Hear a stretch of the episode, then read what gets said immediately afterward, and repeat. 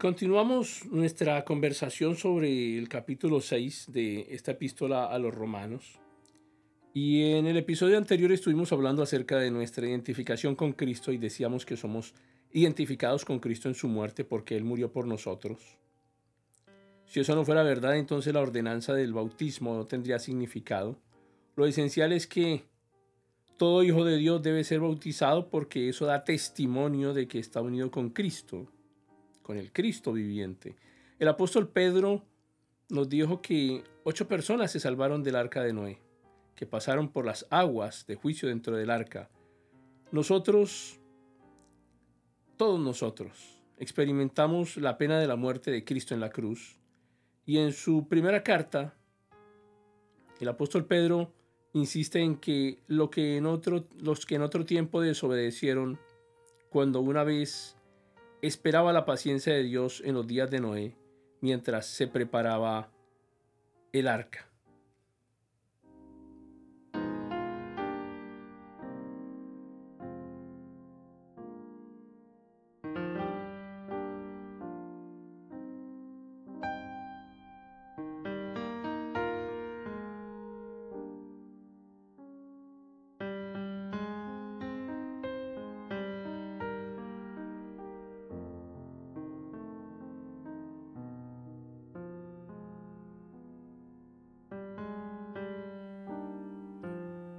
El vivir una nueva vida es el objetivo y el fin del proceso de la santificación.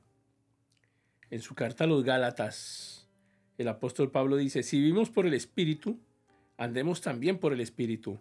La vida cristiana solo puede transformarse en una realidad por medio del poder del Espíritu Santo. Entonces acá en el versículo quinto de este capítulo 6 dice, si fuimos plantados juntamente con Él en la semejanza de su muerte, así también lo seremos en la de su, resurrección.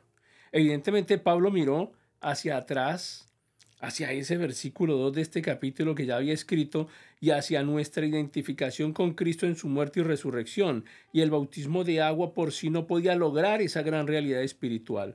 El pensamiento aquí es inmenso. En realidad compartimos la vida de Jesucristo así como una rama que es injertada al árbol comparte la vida del árbol. La vida de Cristo ahora es la vida nuestra. Y dijo el apóstol Pablo aquí en el versículo 6 de este capítulo 6 de la epístola a los romanos, sabiendo esto, que nuestro viejo hombre fue crucificado juntamente con él, para que el cuerpo del pecado sea destruido, a fin de que no sirvamos más al pecado.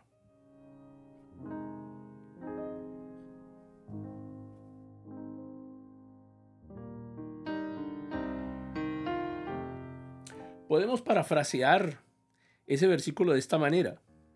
Llegando a saber esto, que nuestro viejo hombre, es decir, la naturaleza de Adán, la naturaleza vieja, fue crucificada juntamente con Cristo para que el cuerpo, es decir, el cadáver del pecado, fuera paralizado, cancelado, anulado y dejáramos de ser esclavos del pecado.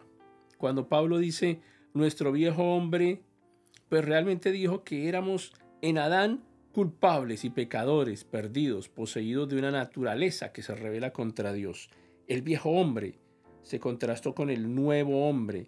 En su carta a los Efesios, en el capítulo 4, el apóstol Pablo nos dice, en cuanto a la pasada manera de vivir, despójense del viejo hombre que está corrompido conforme a los deseos engañosos, y renuévense en el espíritu de su mente, y vístanse del nuevo hombre creado según Dios en la justicia y santidad de la verdad.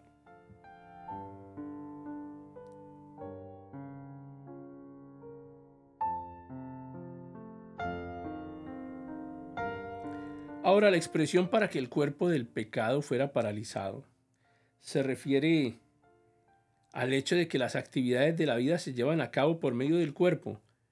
Este no ha sido destruido porque todavía estamos en el cuerpo, siendo que el viejo hombre fue crucificado el cuerpo de pecado aún ha sido todavía, no ha sido puesto fuera de combate.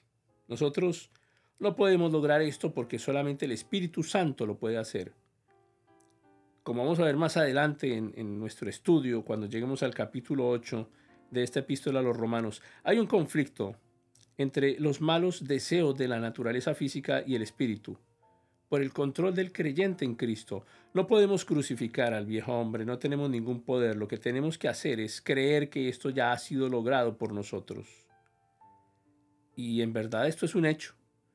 Dios lo ha expresado. Nuestro problema es creer en Dios.